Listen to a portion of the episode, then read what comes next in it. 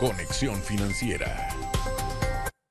El mundo en vilo con el coronavirus y mientras tanto Panamá registra leve crecimiento de su Producto Interno Bruto. ¿Cómo interpretar esto? Eso lo analiza nuestro economista Carlos Arauz. Cuéntanos, Carlos. Así es, Astrid. Los números no mienten, reza el viejo adagio. Y para pocos es sorpresa que el año 2019 haya sido el de más lento crecimiento en una década.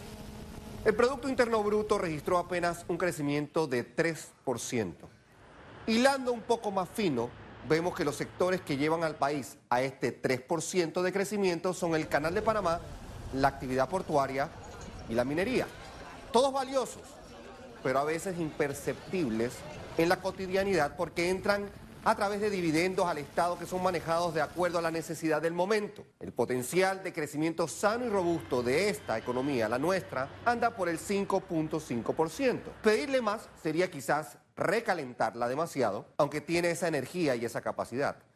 Para que esto suceda, otros actores económicos tienen que sumarse con otra fuerza, como lo son el turismo, la logística digital y de carga, la integración de puertos, vías y aeropuertos y la modernización urgente del sector financiero, así como la operación en la zona franca de Colón.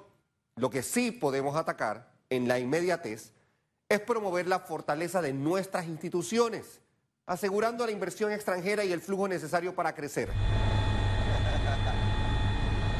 Recientemente este canal fue invitado por Cementos Progreso, radicada en Guatemala, pero con presencia ya en Honduras y en Panamá, para hablar de sus planes de crecimiento y expansión en la región. Empresas como Cemento Progreso apuestan a Panamá porque ven vitalidad financiera y ven crecimiento económico.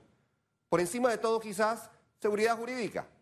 Hagamos entonces lo que tengamos que hacer para que podamos contagiar a más empresas regionales y multinacionales de esa seguridad necesaria, vital para contribuir al crecimiento de nuestro país, procurando mejor calidad en la educación para nuestra gente y así crecer sosteniblemente hacia el auténtico desarrollo social.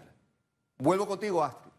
Que así sea, Carlos. Muchísimas gracias por acompañarnos otro jueves aquí en Econews.